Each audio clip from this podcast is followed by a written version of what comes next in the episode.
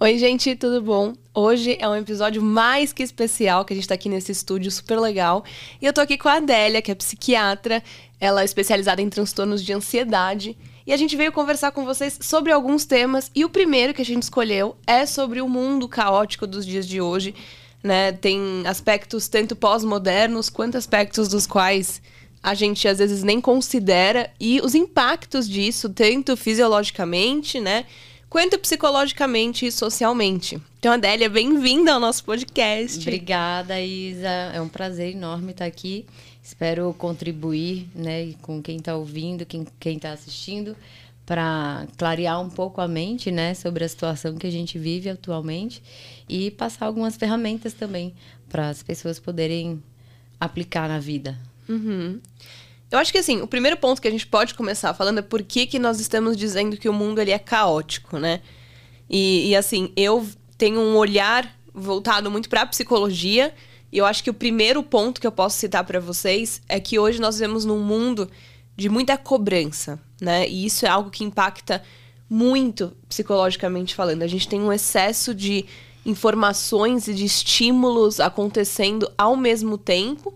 E a gente sabe que a nossa capacidade de atenção ela é limitada.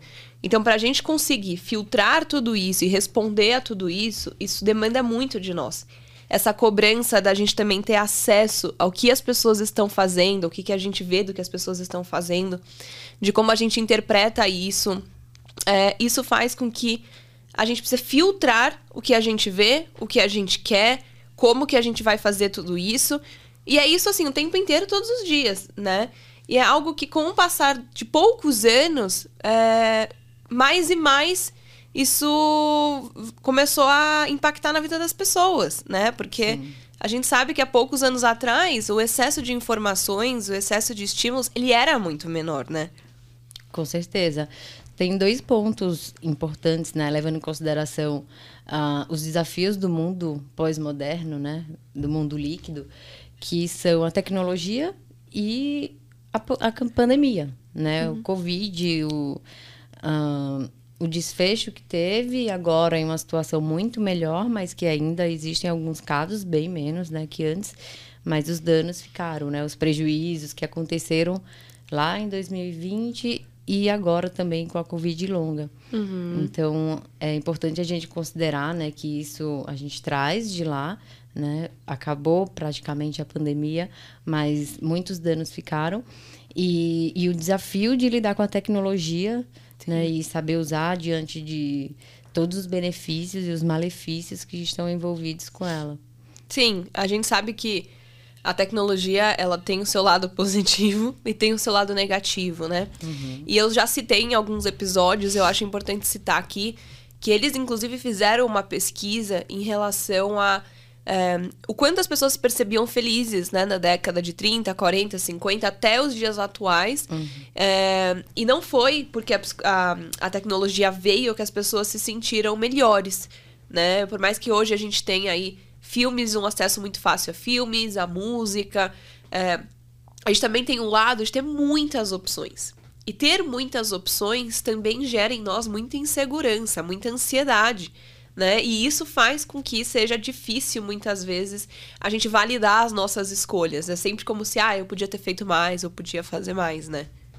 Exatamente. Eu faço uma associação disso que você falou do excesso né, da tecnologia e do uso, principalmente, porque ela tá oferece para gente as opções e a gente vai usando, né, de uma forma às vezes até sem controle e é esse excesso que vai trazer o prejuízo.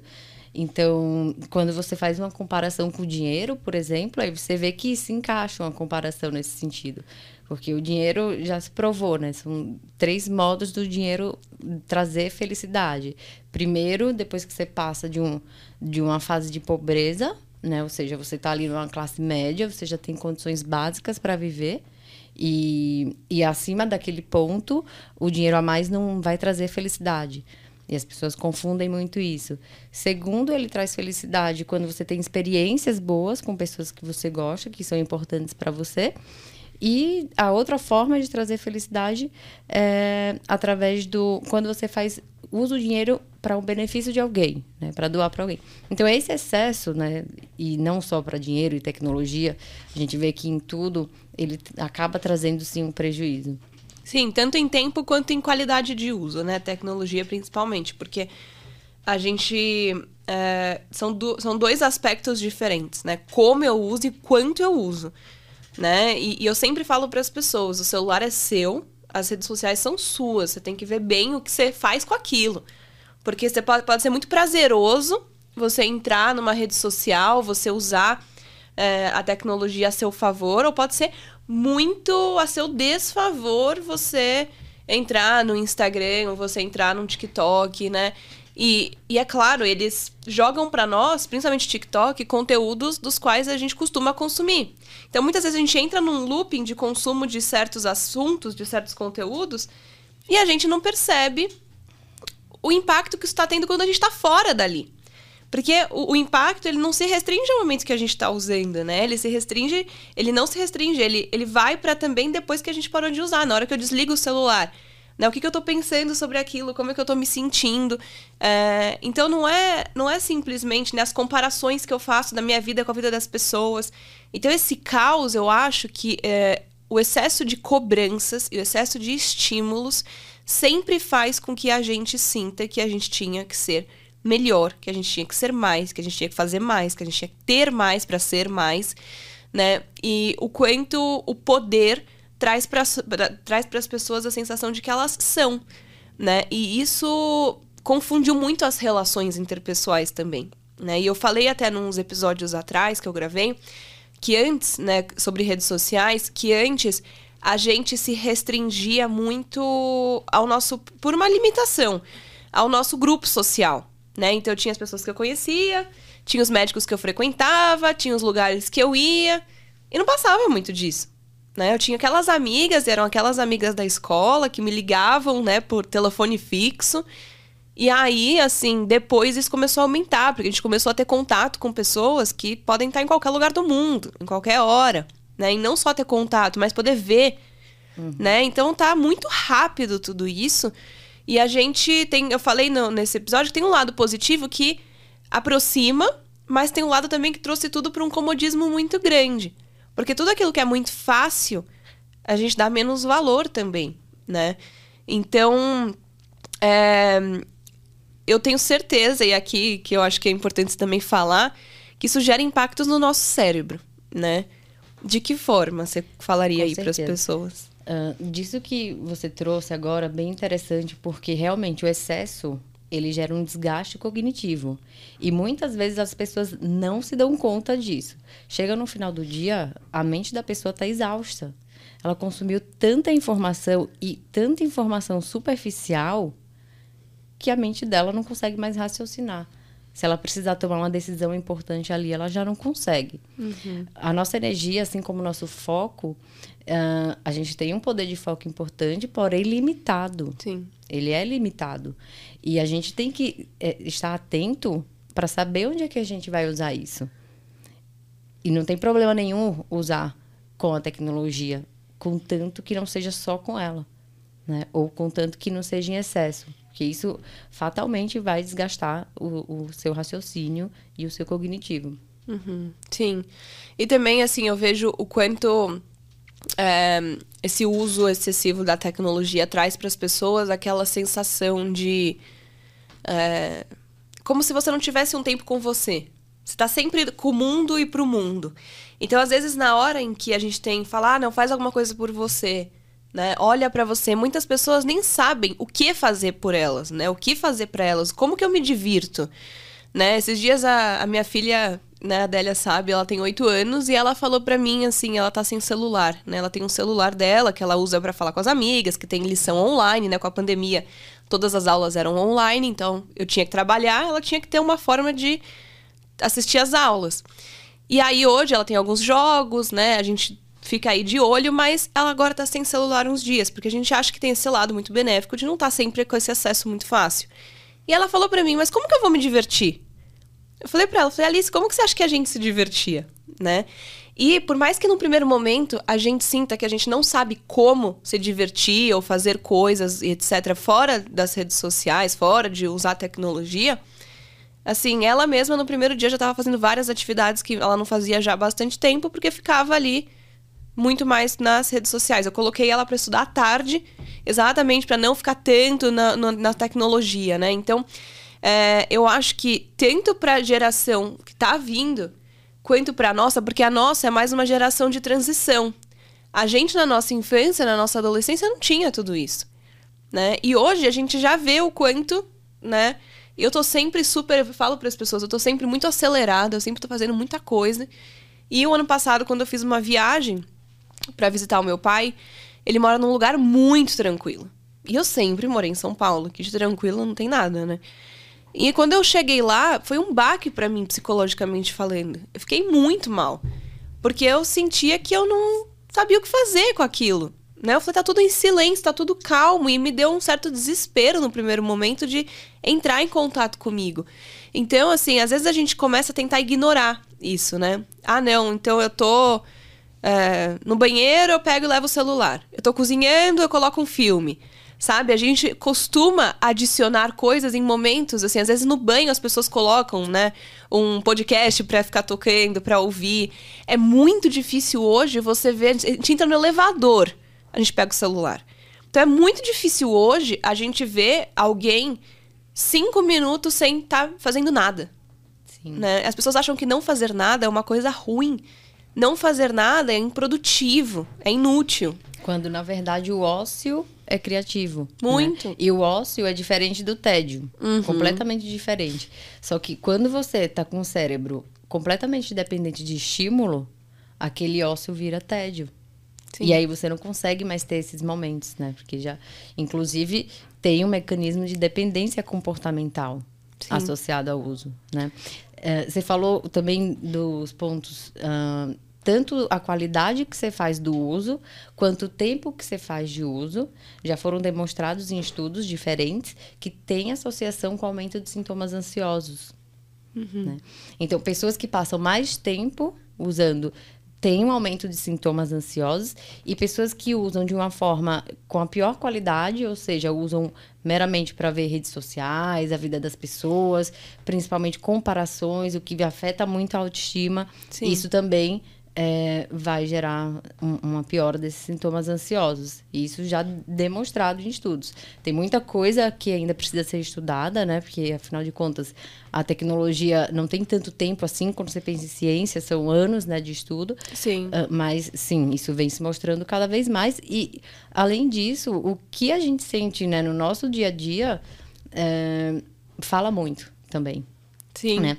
Essa questão da criança a, a Organização Mundial da Saúde, ela divulgou, né, que do zero aos dois anos de idade... Nada, né? Nada de, de tela. Dos até os cinco anos, uma hora por dia. Uhum. E a partir dos sete anos, dos cinco para cima... Uh, duas horas por dia. Mas uhum. a gente uhum. sabe que na prática isso não acontece. Não tem Sim. como, sabe? Então, como, como que a mãe vai deixar a criança uh, sem a tela se ela precisa cozinhar. Aí a criança fica sem a tela e sem a comida. Sim. Sabe? Na prática, isso não é aplicável.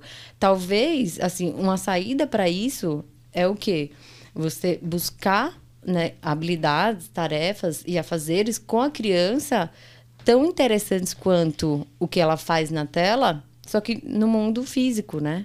Sim. E isso é, eu vejo isso no dia a dia, na prática, né?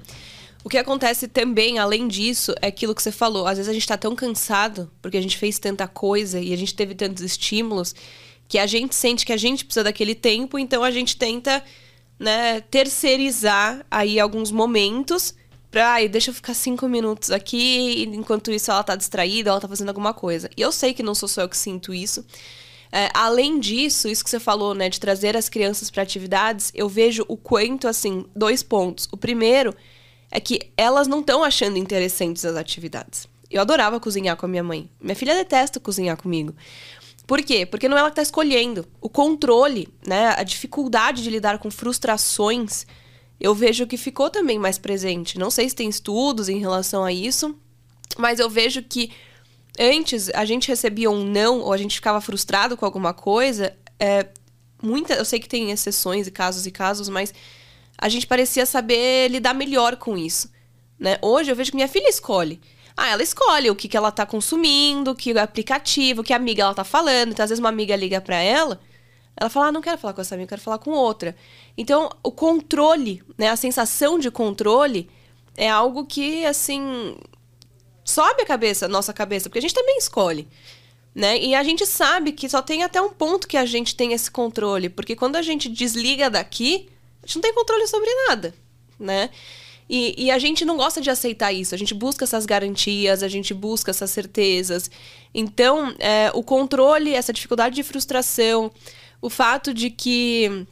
É, acho que uma forma de fazer isso é realmente incluindo, né? Como algo divertido. Tanto é que quando a gente tirou o celular dela, a gente não falou pra ela que era uma punição. Pelo contrário, era pra para ela passar mais tempo com a gente, para ela fazer mais coisas com a gente. E faz, claro que no primeiro momento a criança vai ficar muito brava, a gente também fica. Né? Se alguém chegar e tirar o seu celular, você também não vai gostar. Mas depois você vê o quanto a gente tem uma capacidade de adaptação muito boa. O ser humano ele é muito adaptável. A gente acha que nós somos menos do que nós somos, né? Mas isso é algo que assim, criança é mais ainda, né? Então eu, eu vejo o quanto um curto espaço de tempo, né, a resposta e a vontade de fazer outras coisas aumenta. Só que a gente, quando vai ficando adulto, é, igual a escola. Na escola, o professor tá ali segurando tua mão e falando, né? Ah, não faz isso, não faz aquilo. Mãe, ele deixou de levar tal material, não fez tal tarefa. Na faculdade já não tem isso. Mas você tem nota, né? Então o professor não tá nem aí se você tá fazendo ou não tá. Ele tá aí se você entregou ou não. Então você vê que o nível de cobrança, né, diminuiu de. de é, não de cobrança, mas de atenção para o que você está fazendo. Aí quando a gente começa a trabalhar, você não tem mais nem o feedback da nota. Então, assim, que controle que eu tenho, né? E aí a gente acaba, não tem ninguém virando para nós e falando, olha, você está usando muito. Isso não está sendo bom para você. É uma autocrítica que a gente precisa fazer. Né? Como é que você se sente na hora que você está usando o seu celular? É algo que você Falar, ai, que legal, tô no Instagram, tô vendo as pessoas, eu tô postando coisa minha, eu tô trabalhando, eu tô... porque eu uso muito o Instagram pra trabalhar. Eu, antes de, de me formar na faculdade de psicologia, eu fiquei um ano sem usar Instagram. Eu deletei. É, foi realmente uma experiência que eu quis fazer e foi ótimo, tá? Foi muito bom. e você ia concluir, não? Não, pode falar. Um, e isso que você falou é super importante, assim, porque a gente chega nessa fase adulta e não quer ficar longe do celular. Quando a pessoa fica cinco minutos longe, ela começa a sentir o desconforto real. Às vezes até físico. E, e aí é que vem a FOMO, né? A fobia de ficar longe do celular, de perder uhum. alguma coisa, alguma notícia, alguma oportunidade. A gente sabe que tem muitos benefícios associados à tecnologia, quantos empregos foram gerados, uhum. né? quanto acesso na área médica, realidade virtual e games, inclusive é, exercícios e práticas para pacientes que têm o espectro autista ou diversas outras uhum. outros transtornos. Então, assim, tem um benefício muito importante. Sim. O que é preciso é a gente criar uma relação saudável, né, com esse uso, para que a gente não se torne refém da tecnologia, que a gente use com sabedoria. Sim. Hum. Eu acho que é uma coisa que impacta pessoas de diferentes idades, né, em diferentes momentos, porque a tecnologia ela mudou a forma como a gente antes conseguia as mesmas coisas. É, tanto a nível de alimentação, e a alimentação é um dos pontos fundamentais quando a gente está falando do nosso mundo, tanto interno quanto externo. É, além disso, da alimentação, a, as próprias relações pessoais, né?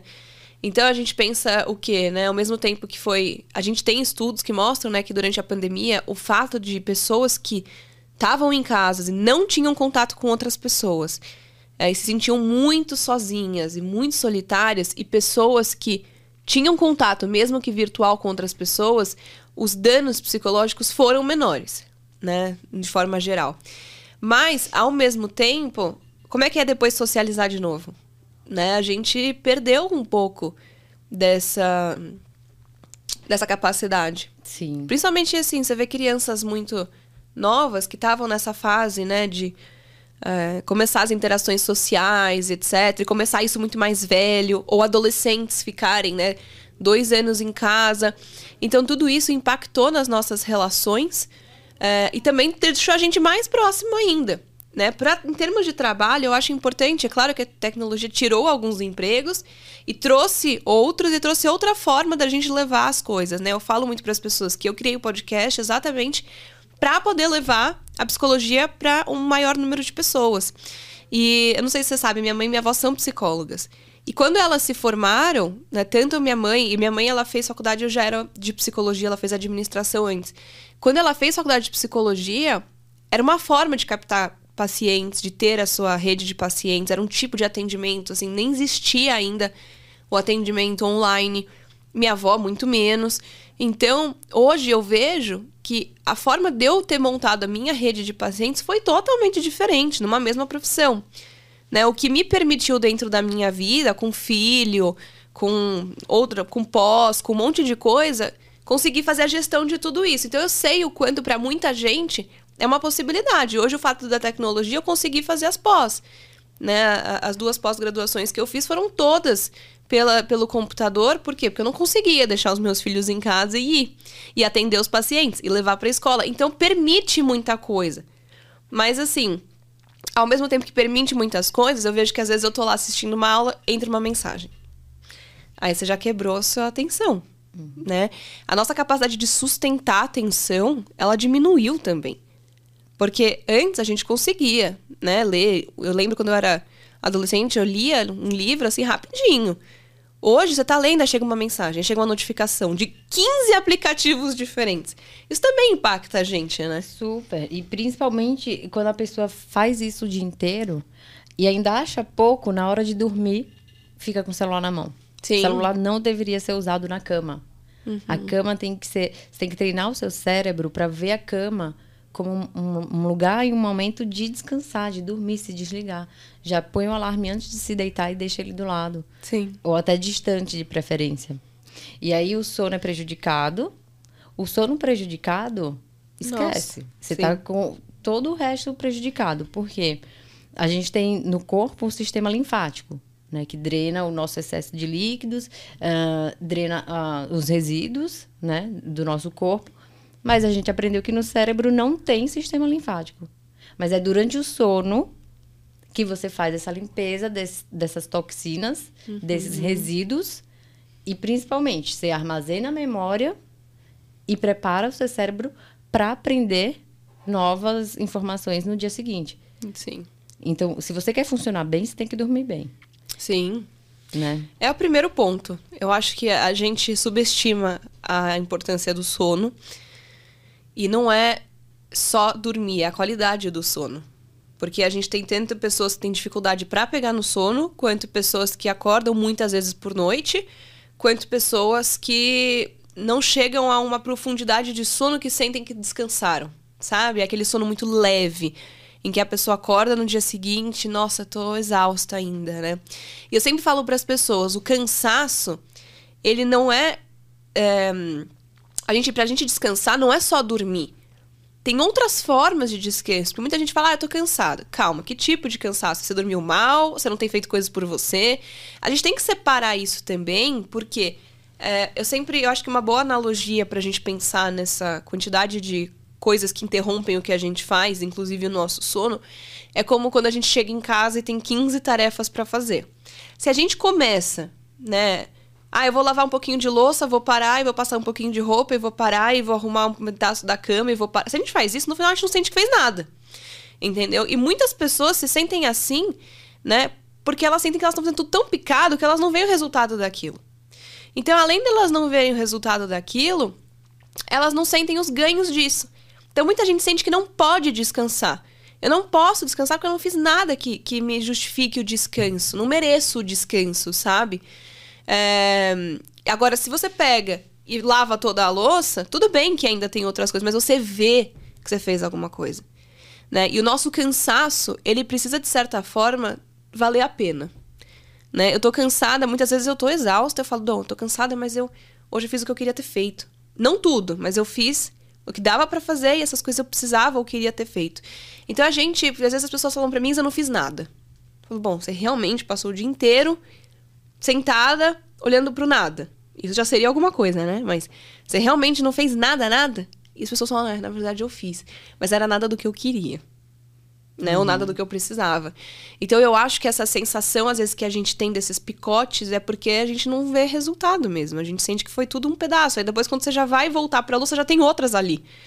Sabe? Aquela coisa da lista de tarefa infinita, que nunca acaba. Mas como você faz a gestão disso? E aí o sono, ele, eu acho que ele é impactado diretamente porque tem gente que deita e começa a pensar nessa lista infinita de coisas. Uhum. Sabe?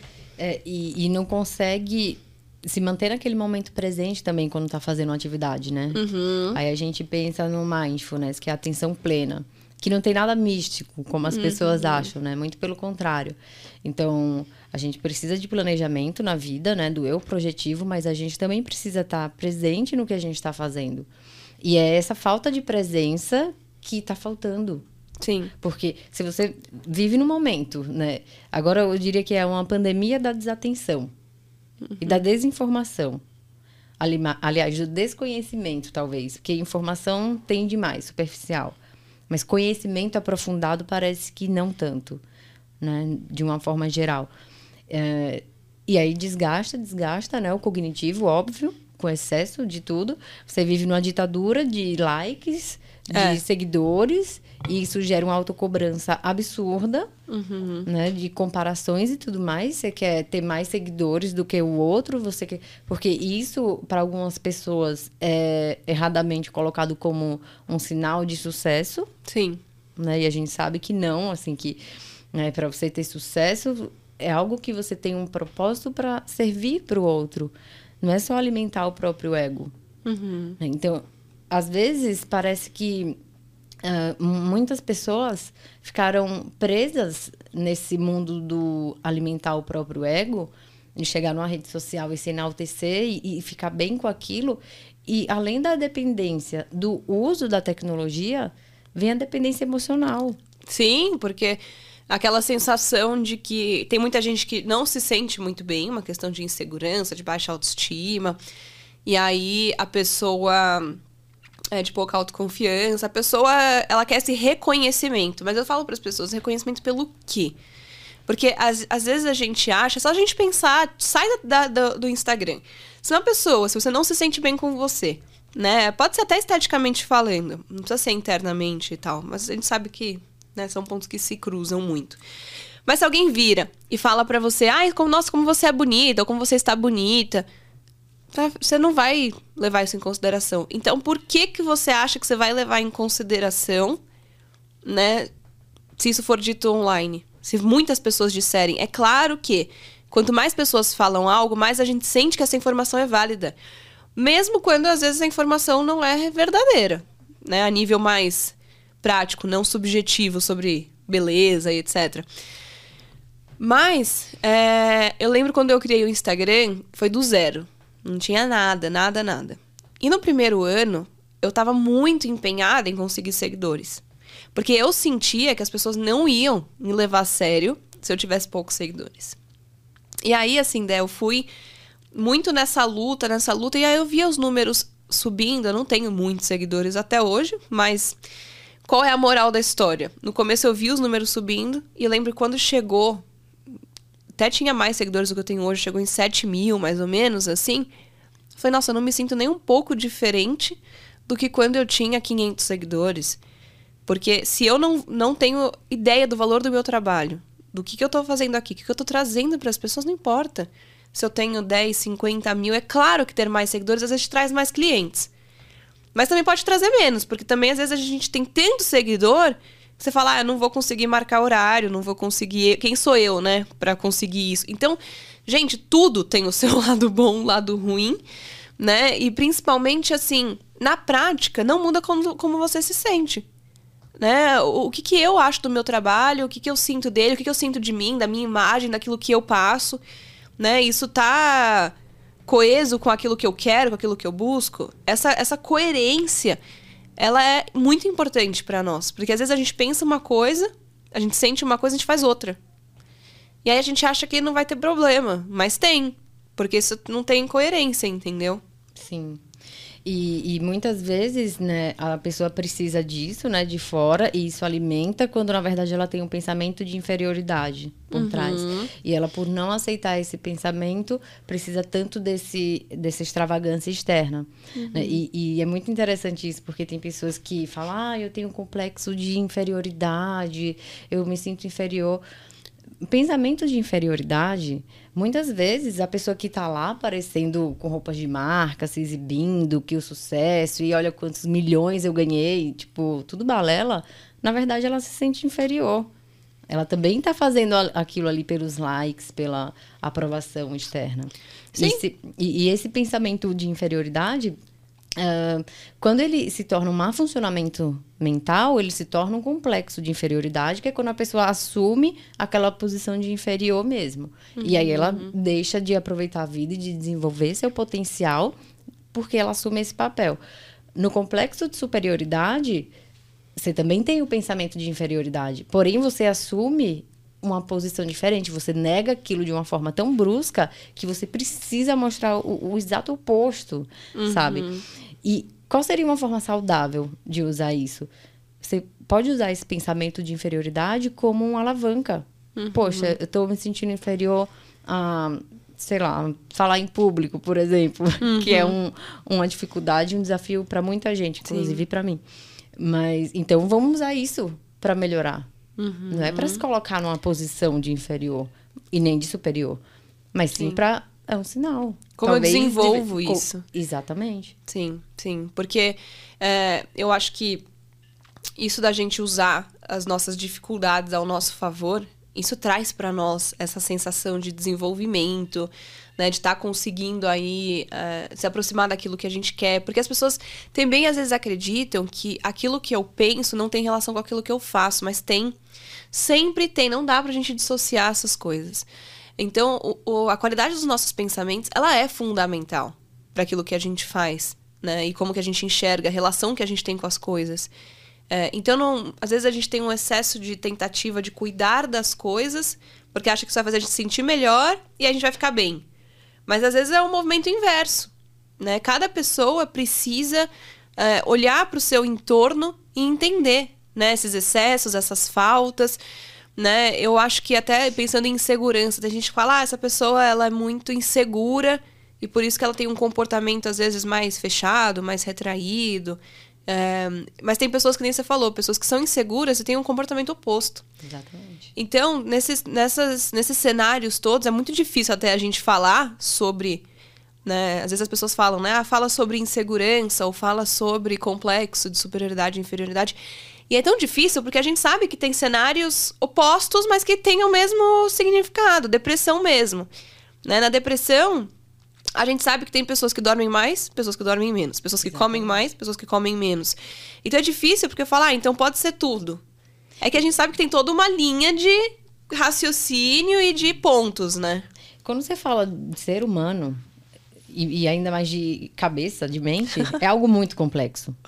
Se alguém chegar com fórmula mágica, desconfie. Sim. Para tudo.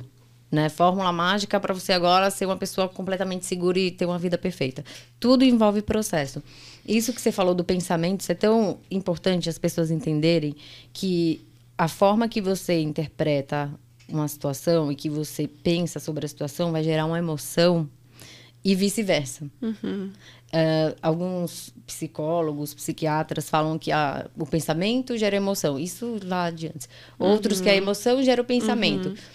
A meu ver, é uma via de mão dupla. Uhum. Né? E aí eu me lembrei de um caso de uma paciente que ela chegou para mim com um transtorno de ansiedade completamente assim avançado, uma ansiedade uhum. bem patológica. E ela trazia para mim uma queixa, além de vários outros prejuízos em relações interpessoais, em desenvolvimento no trabalho, de foco, execução de tarefa.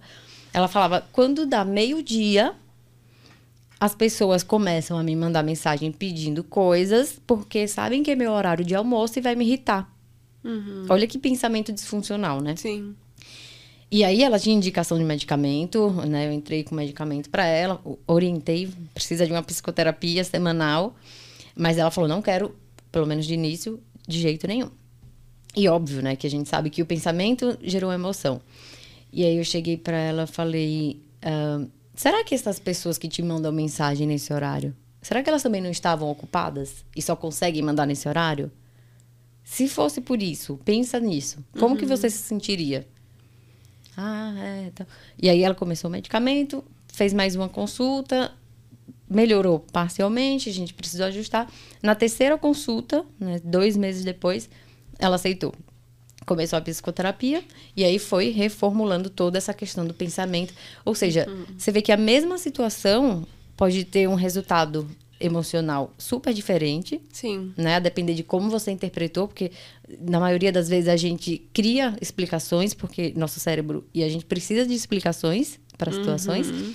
E se você está voltado com a lente negativa, isso vai ser interpretado de uma forma negativa e gerar uma emoção negativa que vai alimentar o pensamento e você pode pensar algo ainda pior. Nossa, enfim. Sim. E aí vai ficar, vai virar uma explosão. E aí, sim, ela seguiu com psicoterapia, ainda tá com medicamento, a gente vai entrar em redução já já. Uhum. Mas também tá a, a autorresponsabilidade de buscar ajuda, sim. né? Se a demanda tá grande, o ambiente tá estressante, e a gente sabe que muitas vezes é, o estilo de vida que a pessoa leva e o ambiente, eles vão influenciar no, claro. no surgimento, né? na expressão dos sintomas, isso é fato. Uhum. Mas muitas vezes a pessoa não consegue mudar o ambiente e nem a situação que ela tá nesse momento. Sim sabe? Eu falo muito para os pacientes da importância do ambiente. Eu tenho um episódio só sobre isso, porque na psico a gente sabe da importância, né? E, e, do quanto se impacta. E tem gente que fala, né? Ah, não tem como você estar tá estressado em X lugar. Tem. Né? Tem, porque muitas vezes isso também está internamente. O ambiente, ele é muito importante, mas ele não é tudo. Então, realmente, a forma como a gente interpreta as coisas muda 100% a nossa relação com elas. É, e é nesse sentido, assim, eu não sou defensora de uma coisa extremamente positivista. Porque eu acho que também a gente, enxergando aquilo que é ruim e validando as nossas. aquilo que nos incomoda, a gente tem a capacidade de mudança daquilo. Se a gente, tudo a gente tenta transformar em coisa boa, ah, isso tá ruim, mas tem quem esteja pior. Ah, isso é, é ruim, mas. Sabe? Positividade tóxica. É, né? não curto isso. Eu acho que é ruim, é ruim, o que é bom é bom. E é aquilo que me incomoda, como é que eu faço para modificar ou para melhorar? Às vezes a gente não consegue modificar, mas como eu faço para melhorar? Né? O que, que eu posso fazer? O que está ao meu alcance? Eu falo para as pessoas, né? A gente tem três pilares. O nosso pilar das nossas vontades, que muitas vezes fica abandonado, né? Tem, a gente tem o nosso, o nosso pilar das possibilidades, o que, que eu posso né? O que, que eu posso e do, da, do que a gente precisa, das nossas necessidades. Então é claro que o nosso pilar de necessidades vem em primeiro lugar. A gente precisa dormir, a gente precisa comer, a gente precisa né, ter certos hábitos de higiene, então tem coisa que a gente precisa. E ponto final, assim, de relações, etc. Mas aí, é, o que, que eu posso fazer dentro disso? Então, mesmo quando a gente fala de alimentação, vai. Né? Eu posso hum. querer comer no lugar X, mas eu não posso. Mas então, eu, mas eu preciso comer. Você vê como às vezes os, as coisas elas se juntam. Então, a forma como a gente é, lida com isso, como a gente enxerga essas coisas, é muito importante. Muitas vezes as pessoas não. Muitas vezes as pessoas sentem que elas não podem coisas que elas podem. E muitas vezes as pessoas querem muito coisas que elas não podem só porque elas não podem. Sabe? Aquela coisa de. É, Agora que eu percebi que eu não posso, eu quero. E aquilo fica ali, né, pressionando na vida da pessoa. Então, é realmente, eu acho que é, é muito importante a, a gente. A gente fazer um pouco da gestão disso tudo, Sim. sabe? Perceber também essa positividade tóxica, eu acho que ela é disfuncional pra caramba. Porque aquilo. Uma hora explode e aquilo que realmente tá bom, tá bom, a gente não muda. A gente não quer mudar. Então, além da gente engolir mais, aguentar mais e uma hora isso fica insustentável, né? Eu falo para as pessoas, tem gente que na clínica fala para mim: "Ah, Isa, mas isso é uma coisa que acontece sempre, mas é muito pequeno". Eu falo: "Tudo bem, mas se é muito frequente muito pequeno, é insustentável". Sabe, a longo prazo. Imagina isso vezes tanto tempo. É, então, gente, assim, é importante a gente olhar um pouco as coisas em perspectiva. Não é só o hoje. A gente não vive só o hoje. A gente espera viver o amanhã. A gente não sabe se a gente vai, mas a gente espera. Né? Sim. E tem uma questão também, assim, é, em contrapartida a essa positividade tóxica, que realmente é tóxica, né? Esse termo faz jus ao nome, porque a pessoa é, perdeu o emprego e, ah, não, mas tá mil maravilha, tudo bem, talvez seja uma oportunidade. Não, cara, se você perdeu o emprego, você tá triste, isso é mais do que natural, é saudável Sim. estar triste. Uh, mas isso não pode uh, paralisar o seu otimismo, que é uma outra coisa. Né? Otimismo é você enxergar um, um, futuro, ter esperança, esperar coisas boas. Uh, isso não é positividade tóxica. Sim. Você não precisa virar uma pessoa pessimista. O otimista e o pessimista têm o mesmo grau de incerteza. Uhum. Sim, sim. Né? Isso eu, eu acho importante. E aí, eu acho que pra gente ir fechando, eu acho importante a gente falar em relação a é, um pouco sobre como que a gente pode lidar com tudo isso que a gente falou até agora, né, de forma mais prática. E também um pouco da, da questão da, é, da importância do nosso descanso, das pausas, né? Porque eu acho que isso é o ponto principal de fechamento, assim. A gente entender que esse excesso de coisas, esse excesso de cobrança, é, a gente precisa de um tempo. A gente precisa. E não é assim, ah, o tempo no final de semana. Não é isso. Final de semana são dois dias de sete, gente. Você vai esperar viver a semana para chegar no final de semana? Que qualidade de vida é essa, sabe? Então, é, você colocar, ah, mas Isa, não tenho como sair da empresa para ter, ter, um tempo para mim. Então, coloca na empresa, sabe? O que, que é isso? Ah, vou fazer um chá gostoso à tarde, vou tirar cinco minutos e dar uma volta lá embaixo, vou no terraço da empresa. Vou no banheiro, escutar uma música que seja, não tem ambiente. É o que eu falo para as minhas Qualquer pacientes. Coisa. Vão no banheiro. É. Sabe, você não tem como sair da empresa, vai no banheiro. Ali você consegue fazer uma pausa sozinha. Sim. Acredito que ninguém vai incomodar. E, e, ali mesmo você consegue fazer uma prática de atenção plena. Sim. Que sim. é se concentrar no momento presente. Escutar a música é uma excelente ideia e você tentar fazer uma respiração e trazer e se desvincular de todo aquele estresse e fazer isso regularmente, né, a cada uma ou duas horas, Sim. seria o ideal. E tem é isso, não esperar o final de semana. Isso tem que ser uma prática diária. Sim. E aí o seu cérebro, né, o seu estresse que está lá em cima, você vai puxando ele aos poucos para baixo. E vai puxando. Sim, e a gente. Ontem eu estava lendo aquele Poder do Hábito. É um livro mega conhecido. E o que eu acho interessante é que eles fizeram um estudo com pessoas que tinham tido é, lesões na, na parte dos. Esqueci o nome agora. Dos gânglios da base ali, uhum. bem no meio. E aí eles mostraram, essa pessoa ela não tem memória de longo prazo, né? De curto prazo. Então, Passava um minuto, a pessoa não lembrava mais nada do que tinha acontecido. Lembrava de épocas lá atrás, né? E tem vários casos muito conhecidos na literatura disso. Mas pessoas, e, e no livro eles contam, né, que o esse cara, ele chegava no lugar e ele falava, a pessoa perguntava: "Onde que é? Como que é o corredor?" Não lembro. Não, não conseguia dizer como era. Mas ele sozinho, com o passar do tempo, ele conseguia fazer as coisas automático né? Então ele não sabia onde era, mas ele ia. Ele não sabia onde ficava a casa dele na rua, mas ele entrava na casa dele. Então a gente faz muita coisa no automático, a gente, tem, a gente subestima muito os nossos hábitos, porque muitos deles estão automatizados para nós. A gente não para e pensa assim, ah, eu vou fazer. Se a gente parasse pra pensar em tudo que a gente vai fazer, a gente. Impossível. Né? Dirigir é um exemplo. É. Né? A gente, às vezes, no momento de maior tensão, a gente se concentra, mas Sim. a gente faz automático ali. E, e, essa questão do hábito é tão importante porque as pessoas falam, ah, é muito difícil mudar. Atividade física é fundamental. É uma, é uma das estratégias assim que não podem faltar. Por quê? Que não pode faltar. Uhum. Porque uh, ela está associada a diversos mecanismos que trazem benefício para o cérebro. Sim. Um deles, um, talvez o mais importante, é o aumento da liberação do BDNF, que é o fator neurotrófico derivado do cérebro. Uhum. E ele está associado a quê? A neurogênese, formação de novos neurônios, a neuroplasticidade. Uhum. Ou seja, é o cérebro que se modifica a cada experiência que a gente tem. Sim. Né? A cada aprendizado, a cada conhecimento, que antes você achava que só a criança fazia, hoje a gente sabe que até o idoso faz, lógico, que uma menor proporção. Uhum. Mas tudo que você faz vai modificar seu cérebro. Inclusive, quem está escutando agora, ao final, você vai ter um novo conhecimento, você Sim. vai ter novas sinapses, ah, que é a conexão entre os neurônios, eh, formadas. Sim. Lógico que para se consolidar é preciso uma repetição, assim Sim. como o hábito.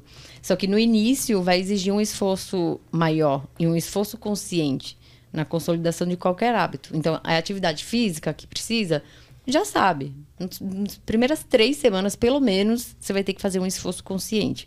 E esse esforço consciente não é assim, ah, eu vou porque eu quero. Não, você já tem que deixar ele facilitado. Essa consciência tem que vir como um, vir como um planejamento. Sim. Então, você deixa a roupa ali, o tênis ali, e você chegou na hora de ir, você já planejou antes. Agora faz. Uhum. Independente de motivação. Muitas vezes a ação vem antes da motivação. Sim, sim, Né? sim. Quando é algo planejado, é algo que você quer. Você não faz só por vontade, só por prazer momentâneo. E, e Uhum. muitas vezes esse prazer vem depois da, da atividade física, né? Que você se sente bem, libera endorfinas e tal. Uhum. Então, é, inclusive, saiu um estudo agora, esse mês, se eu não me engano. A gente tá- é, esse mês, ah, brasileiro, do Brasil, Uhum. ah, associando a atividade física com benefícios para a saúde de uma forma geral e principalmente para sintomas depressivos. Então, é, fora assim, em relação à prevenção de demências, de Alzheimer, que já é tudo muito bem documentado da atividade física. É, pelo menos três vezes por semana, Uhum. né? Uma hora seria o ideal, isso é o mínimo. Lembrando que atividade física em excesso também é um problema. Agora, excesso que eu falo, gente, não é a pessoa que vai cinco dias por semana para academia por uma hora. Excesso é excesso mesmo, aquelas pessoas que você vê que realmente está saindo da curva, Uhum. sabe? Então, como tudo, assim como o uso da tecnologia, Sim. é o equilíbrio que vai definir se você vai ter um, um prejuízo ou não ali, né? Sim. Então, gente, eu acho que assim, de forma geral, é isso, né? Uma dica é que a gente até quis mencionar para vocês pesquisarem um pouco sobre estoicismo, porque é uma filosofia que fala bastante em relação a um- algumas coisas que a gente citou hoje, né? Mas se a gente fosse falar disso, acho que ia ficar muito extenso, né? E a gente já conseguiu abordar bastante aspectos aí pra gente pensar. Eu gosto muito de falar pra vocês, né? Pra gente refletir, pra gente pensar. Como eu falei, muito do que a gente faz tá muito automatizado. E a gente poder tirar um tempo e sair um pouco desse automático e refletir sobre alguns pontos faz a gente, na hora que a gente for descansar, por exemplo, vou dormir. Eu lembro do que foi falado e eu talvez tenha outros comportamentos que me ajudem a ter resultados. Então, é, eu espero muito que vocês tenham gostado e a gente vê vocês no próximo, né? Isso. Só para finalizar, é, acho que assim a mensagem importante que tem que ficar aqui é de cada um se responsabilizar e, e realmente se conscientizar em relação ao próprio uso né, da tecnologia, que é algo que a gente não sabe quais danos é, vão gerar, né, de fato. Impactos a gente já sabe que acontecem, né? Em diversos estudos mostrando, mostrando isso. Então, se você puder hoje, começar hoje, estabelecer um horário. Ó, Sim. esse horário eu não vou pegar no meu celular. Hoje eu vou usar só uma hora depois que eu acordar, que é muito importante a primeira hora do dia. Sim. Então, se você não usar, pelo menos nessa hora, e, e tentar. Hoje eu vou fazer pausas de 30 minutos sem pegar no celular. Isso várias vezes no dia. Faz, se testa. É, é um desafio. Uhum. Sim. Né? E aí, no final do dia, você vê como que você se sente. Depois faz por uma semana. Pequenas mudanças, né? Pequenas mudanças constantes. Uhum. Com certeza. E aí, depois de um tempo, você vê como que você ficou. E aí sim você vai começar a ter domínio sobre o uso. Né? É, eu, eu, eu acho que isso é importante para não mudar de extremos, mas pequenas mudanças, elas trazem muito mais. A gente sustenta muito mais do que se a gente quiser radicalizar e mudar tudo de um dia para o outro, porque isso muitas vezes é insustentável. Nosso cérebro precisa de um tempo para se adaptar mesmo. É, Dé, mais alguma coisa? Então, perfeito. Então tá bom. Gente, obrigada, viu? Obrigada.